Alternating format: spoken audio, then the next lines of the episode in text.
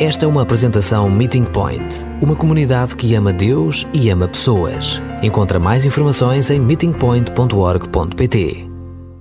Desejo convidar-vos a abrirmos juntos a Bíblia e fazendo um, no Evangelho segundo Mateus, no capítulo 19, sendo certo que vamos deter-nos em particular no verso 14 mas daqui a instantes vou pedir não só a vossa melhor atenção para esse verso, mas também para aqueles que o antecedem e ainda para o verso imediatamente a seguir.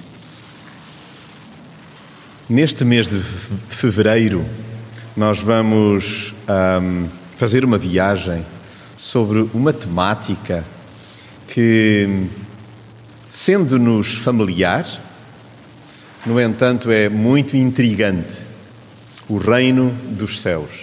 E hoje, em concreto, nós vamos ah, estar a demorar-nos um pouco na afirmação de Jesus de que o reino dos céus, para que nós possamos chegar a ele, temos de nos tornar como crianças. O reino dos céus é das crianças. Agora, o que é verdade não sei se se juntam a mim, nós somos dados a opinar. Nós temos muitos palpites sobre o que quer que seja e não nos coibimos nadinha de dissertar sobre assuntos que nós não dominamos. Nós atrevemos-nos a palpites, nós tecemos considerações, ainda que pouco saibamos sobre determinado tipo de temáticas. Alvitramos caminhos esquecendo-nos do caminho. E daí que importe, parece-me, escutar quem afirmou sê-lo, quem afirmou ser o caminho, é que me parece que é importante nós pararmos para escutar mais do que nos hum, colocarmos adiante dele, à sua frente. Então vamos focar-nos também neste instante nos lábios de Jesus, sempre que ele fala, mais ainda sobre um assunto tão misterioso quanto o reino dos céus. E se até mesmo ele, Jesus, recordou que há pistas dúbias a pulular por aí, importa que nós nos fiquemos pelas suas ilustrações, que é verdade que nos partem a cabeça mas felizmente também estilhaçam muitos dizeres sobre o reino dos céus. Inclusive, alguns se adiantavam, ultrapassavam a ele e ao Pai pela direita e especulando sobre quando é que seria o estabelecimento do reino ou a vinda de Jesus. Então, é muito fácil divagar sobre o reino dos céus do que aquilo que às vezes nós nos damos conta que fazemos. Num piscar de olhos, ocorre a dispersão em especulações que nos distrai do estabelecimento do domínio do alto. E é também por isto que urge reparar e conhecer a perspectiva de Jesus, que é bom, desde já, deixar claro que a perspectiva de Jesus, o modo como Jesus olha também para este assunto, uh, aponta constantemente em jeito ilustrativo para os pequeninos para os começos insignificantes, para as crianças que há entre nós, mas também em nós. Porque há um jeito e um modo infantil que não temos que ler de maneira pejorativa, que é tão conveniente para que nos aproximemos de Jesus e o reino dos céus se estabeleça então em cada um de nós. Ainda há pouco, é verdade que muitos então deixaram para trás a etiqueta e deram lugar ao abraço fraterno a quem não víamos há algum tempo. Mas algo delicioso aconteceu, que foi uma criança atravessar a sala para dar abraço a um rosto conhecido. E é este jeito de agir e de ser que está para lá das recomendações sociais que Jesus nos convida a mirar a podermos demorar-nos nesta inocência, nesta doce candura, nesta ternura, que não se explica, é espontânea, é simples. E é para aí que Jesus então nos aponta. Gostava, pois, que pudéssemos escutar a leitura do verso 1 até ao verso 15 de Mateus 19, sendo certo que nós vamos só demorar-nos no versículo 14, mas gostava que tivéssemos noção do contexto, porque há uma densidade, há um conjunto de pormenores que são interessantíssimos, porque a porçãozinha que hoje vai tomar a nossa atenção, dizem os estudiosos da palavra que é dos momentos mais ternurentos existentes na Escritura. É dos momentos mais doces que nós podemos encontrar. O que não quer dizer que não seja altamente profundo e nos leve a repensar a nossa forma de nos relacionarmos com Jesus e também com os outros. Então diz assim, na tradução que tenho entre mãos, que não é aquela que geralmente lemos a Bíblia para todos, mas eu tenho a versão então Almeida corrigida e diz assim a palavra. Mateus 19, verso 1. Tendo Jesus concluído estas palavras, partiu da Galileia e foi para os confins da Judeia, além do Jordão. E seguiram-no grandes multidões e curou-as ali. Aproximaram-se dele alguns fariseus que o experimentavam, dizendo: É lícito ao homem repudiar sua mulher por qualquer motivo? Respondeu-lhe Jesus: Não tendes lido que o Criador os fez desde o princípio homem e mulher? E que ordenou: Por isso deixará o homem pai e mãe e unir-se-á à sua mulher, e serão os dois uma só carne? Assim já não são mais dois, mas uma só carne. Portanto, o que Deus ajuntou, não o separa o homem. Responderam-lhe: Então, por que mandou Moisés dar-lhe carta de divórcio e repudiá-la? Disse-lhes ele: Pela dureza de vossos corações. Moisés vos permitiu repudiar vossas mulheres, mas não foi assim desde o princípio. Eu vos digo, porém, que qualquer que repudiar a sua mulher, a não ser por causa de infidelidade, e casar com outra, comete adultério. E o que casar com a repudiada também comete adultério. Disseram-lhe os discípulos: Se tal é a condição do homem relativamente à mulher, não convém casar.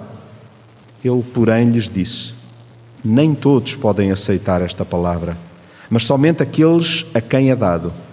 Porque há eunucos que nasceram assim e há eunucos que pelos homens foram feitos tais, e outros há que a si mesmos se fizeram eunucos por causa do reino dos céus. Quem pode aceitar isso, aceite-o. Então lhe trouxeram algumas crianças para que lhes impusesse as mãos e orasse. Mas os discípulos o repreenderam. Verso 14. Jesus porém, disse: Deixai as crianças e não as impeçais de virem a mim, porque de tais é o reino dos céus. E depois de lhes impor as mãos, partiu dali. Noutra tradução, o livro, o verso 14 diz que Jesus disse-lhes: Deixai as crianças vir a mim, não as devem impedir, porque o reino dos céus pertence aos que são como estas crianças. Na versão A Bíblia para Todos, este verso 14 está assim traduzido: Jesus disse: Deixem as crianças vir ter comigo, não as estorvem, porque o reino dos céus é dos que são como elas. Retenho já para mim algo. O que Jesus diz é para ser tomado por verdadeiro. Jesus não diz nada por dizer. Jesus não diz nada ao acaso. Jesus não tece nenhuma consideração por um jeito caprichoso então de intervir. Não. Jesus, tudo aquilo que diz, falo com propriedade, com conhecimento de causa. E Jesus estava a discorrer, mesmo estando a ser fortemente metralhado, tentando ser apanhado em contrapé, Jesus estava a discorrer com propriedade sobre um conjunto enorme de temáticas. É curioso que nem todos estavam a ler os seus lábios. Jesus disse: Sobre isto em concreto, que Jesus me está a falar, eu estou a ler os seus lábios, ou já estou na defensiva, ou com uma postura argumentativa, ou de alguma maneira a tentar rebater aquilo que Jesus diz. Este é um jeito tão natural meu. Isto não é apenas, então, dos fariseus distantes, mas no que diz respeito à minha vivência cotidiana, em tantas alturas estou num braço de ferro e a desdizer aquilo que Jesus diz.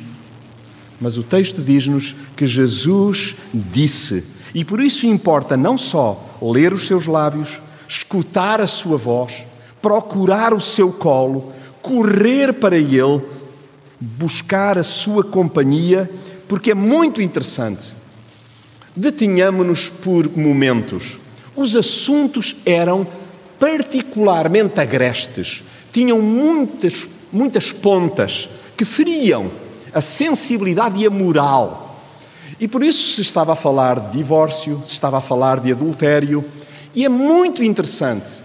É após esta tensão toda que um conjunto de pessoas resolve levar crianças, bebés, meninos, meninas, para que Jesus as pudesse tocar e abençoar.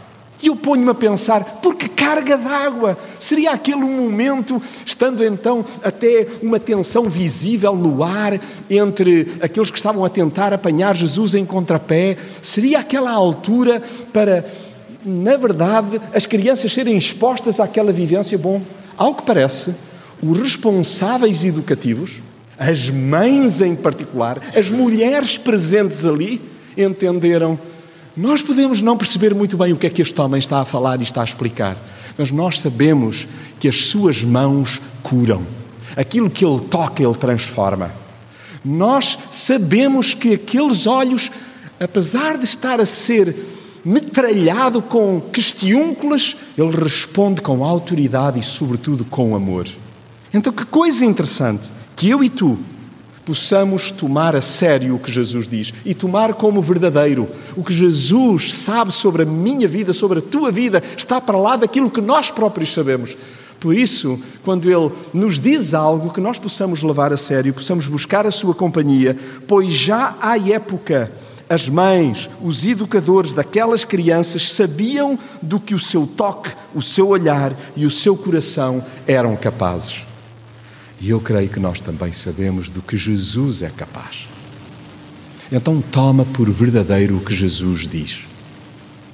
Estamos a refletir sobre o reino dos céus, sobre o domínio dos céus, sobre o ascendente do alto, sobre a concretização do plano do Pai na nossa vida. É disto que se trata. E tão curioso lembrar isto, escuta a voz de Jesus, Jonatas e cada um de nós possa tomar por verdadeiro o que Jesus nos diz. E o que é que Jesus disse em concreto neste verso 14? Vamos deter-nos lá.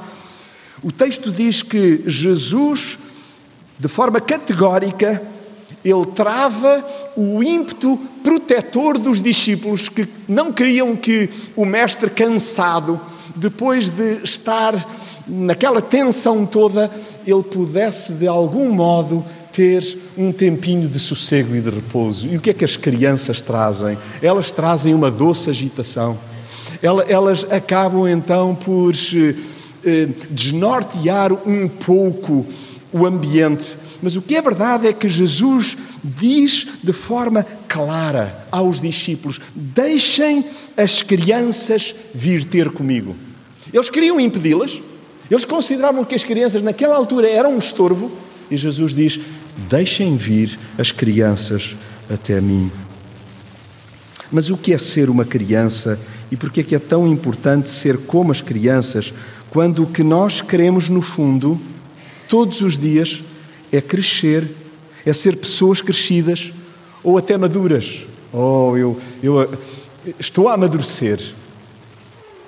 E Jesus diz: Deixem vir a mim não é aqueles que já têm tudo certinho, tudo arrumadinho e não há ruído nenhum, não há hum, postura pouco conveniente à vista. Não, Jesus está a dizer assim: deixem vir as crianças até mim.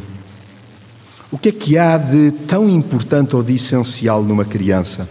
Reflitamos por instantes, cada um de nós tem contributos interiores que acrescentam tanto para percebermos o alcance do que Jesus nos está a dizer a nós individualmente.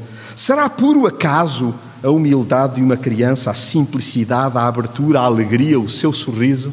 Será porventura também por isto? Eu creio que sim. Que Jesus estava a dizer: Deixem vir a mim, então, os inocentes, os que não há maldade escondida na pergunta efetuada, digamos que no saltar para o colo, no abraçar numa altura que não seria a mais conveniente, aquelas questões que estão fora de ordem, Jesus está a dizer: deixem vir a mim as crianças. Nós podemos enumerar imensas qualidades que as crianças têm. Mas Jesus diz: sim, é verdade, é importante olhar para as crianças, não as impedir, deixem-nas vir Porquê que nós devemos deixar que as crianças, que o nosso lado mais simples, mais acriançado, mais infantil, se aproxime de Jesus? Bom, eu creio que Jesus sabe-se e vive como filho amado. Eu repito, Jesus sabe-se e vive, sempre viveu, como filho amado, também entre nós na terra. Ele soube sempre, desde criança, que tem um pai que não a abandona, que tem tempo para ela, que a abraça, que dela cuida e a ama. Jesus, enquanto criança, enquanto ser humano, de facto fez todo este trajeto. E é por isso que nós temos de ir ter com Ele, porque Ele sabe melhor do que ninguém. Então, como uma criança, então pode ser também um exemplo de confiança plena. Se Jesus foi capaz de desfrutar da vida, de discernir, de enfrentar a cruz, de amar até chegar a dar a vida, foi graças ao amor que havia na sua vida. Enquanto filho amado, ele não teve nenhuma dúvida em confiar no Pai. O que quer dizer que nós aqui podemos ter algumas hesitações sobre se confiamos ou não. E o que hoje mesmo Jesus nos diz é que é importante darmos asas largas à infância. Meu amigo, amiga, que cada um de nós possa então não temer agir de uma forma simples, e já lá vamos daqui a pouco sobre o que é isto de simplicidade.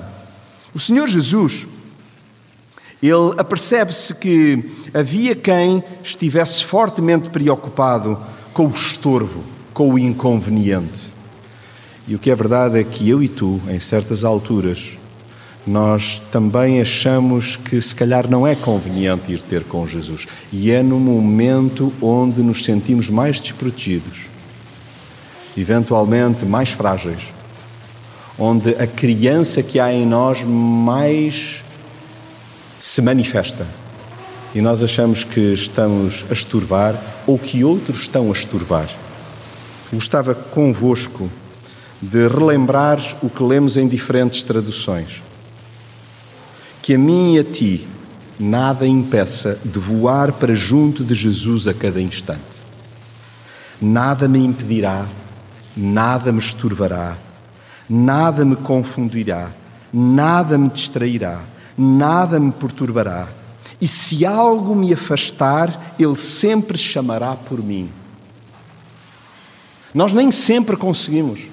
Há alturas em que ficamos confusos, há alturas em que nos distraímos, há alturas em que julgamos que há impedimentos, que há transtornos, que há estorvos, mas que nós lembremos isto: que se algo nos afastar dele, Ele sempre chamará por mim. E enquanto seguidor de Jesus, importa que eu e tu treinemos para que não confundamos incômodo com urgência. Não é incómodo nenhum ir ter com alguém, porque é urgente o amor. Então não é incómodo. Que nós possamos não confundir religiosidade com espiritualidade, de modo a não impedir ninguém de chegar perto dele. Ai não, isso não que não é conveniente. Pensemos, reflitamos, se nós não estamos a ser um muro, um murete, um tropeço para que outros se aproximem. E que nada nem ninguém impeça que nós, de facto, corramos em direção a Jesus. Lembram-se de uma das leituras hoje feita no ambiente da celebração, o Salmo 131? Eu vou reler. Porque o salmista, a dada altura, diz assim: A minha alma é como uma criança. E ele anteriormente explica: Estou calado e tranquilo, como uma criança saciada ao colo da mãe. O Pai, o nosso Pai do céu, tem um jeito maternal de ser. Ele cuida de nós nas palminhas. Então não há estorvo, por favor. Sabem porque é que muitas vezes o reino dos céus não se estabelece na minha vida? Porque eu, nas considerações que teço sobre não ser conveniente, o coloco de fora, então, da minha própria existência. E é importante simplesmente que eu ouça o que Jesus afirma: Deixai vir a mim as crianças, não as impeçais, não as esturveis. Caminhamos para o final e eu gostava de ler ou reler a última porção deste versículo 14. O texto diz o que Jesus sentenciou com este ensino, porque o reino dos céus é dos que são como as crianças. O reino dos céus é das crianças, ou daqueles que são como as crianças. Jesus não se coloca assim no centro, mas ele aponta para o mais impotente, para o mais desarmado, para o mais indefeso, para aquele que não tem direitos, para o mais frágil, para o mais amado. Quem? Uma criança. Diz: o reino dos céus é como esta criança. Deixai vir a mim as crianças. Jesus já o tinha dito no contexto do Evangelho de Mateus, no capítulo 18, nomeadamente no, dos versos 1 até 5, encontramos então toda esta forma de Jesus chamar a atenção dos presentes, colocando as crianças no meio e dizendo: se alguém anseia então que o reino de Deus se estabeleça, tem de de facto olhar para estas crianças se não vos tornardes como crianças. Jesus desarma-me e liberta o meu lado acriançado. Mas sabem como eu, há muitos ao longo da história que agiram como crianças. Vamos fazer aqui uma recolha. Vocês lembram-se daquele jeito? Parece mesmo uma criança. parece uma criança. A mulher com o fluxo do sangue parece uma criança. Tenta tocar em Jesus sem que Jesus dê conta. Quem é que faz isto? As crianças.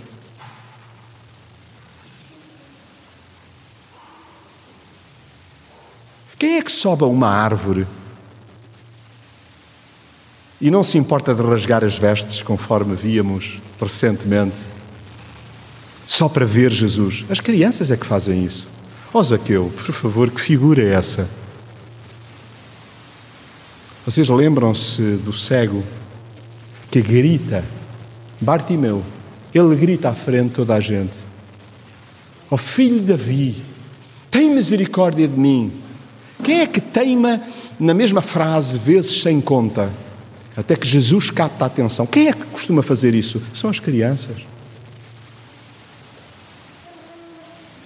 Recordo-me de um familiar, em concreto um, da Madalena, que tinha por hábito para chamar a atenção da sua mãe quando chamava a mãe, chamava, chamava, a dada altura levantava o braço da mãe para a mãe dar conta que estava a falar. Quem faz isto são as crianças. Tu estás disposto mesmo a dizer: Jesus, tem misericórdia de mim, ajuda-me a ser simples, ajuda-me a correr para ti eu quero ter o atrevimento daquela mulher que agiu como uma criança e que tocou no meio da multidão. Vocês lembram-se que em Mateus, no capítulo 19, era dito que as multidões seguiam Jesus. E Jesus, então, curava as pessoas. E é por isso que aquelas mães e aqueles educadores, os responsáveis pelas crianças, mesmo com a má vontade protetora dos discípulos, tentam que Jesus possa tocar os seus filhos que eu e tu possamos ter esta ousadia, este desejo, tal como os leprosos fizeram. Vocês lembram-se dos leprosos? E eles ousam mesmo dizer: Nós sabemos que tu podes. Quem, quem é que geralmente olha para os adultos como aqueles que podem fazer o impossível? Quem são? As crianças. E nós precisamos de um coração de criança para dizer: sim, Senhor, para ti nada é impossível, nada. E por isso eu corro ao teu encontro. Há tantos outros como tu e eu que precisam de agir como uma criança. Si, Caiol, situ ele disse assim: render-se à infância é render-se ao coração e ao sorriso, aceitar largar a sua mão na mão do outro, abandonar-se sem reservas. A criança confia inteiramente. Pensem num menor, seja ele vosso sobrinho, filho, neto, um amiguinho. E, na verdade, confiando em vós, falo cegamente. O nosso Mestre não engana. O nosso Mestre, ele convida-nos mesmo a descansarmos nele. Quem? Os cansados, os oprimidos, os esgotados. E esses são os pequeninos. Então importa que nós nos aproximemos de Jesus sem complicar. Que eu me achegue simplesmente sem me distanciar. E o reino dos céus vai estabelecer-se o seu domínio vai acontecer. Aonde? Em mim. Desde que haja como uma criança. Vamos guardar um tempo agora, individual, silencioso, para em conversa com o Pai, nós podermos dizer-lhe que o nosso anseio é recebermos também a sua bênção, como uma criança se tratasse. E essa criança sou eu e tu.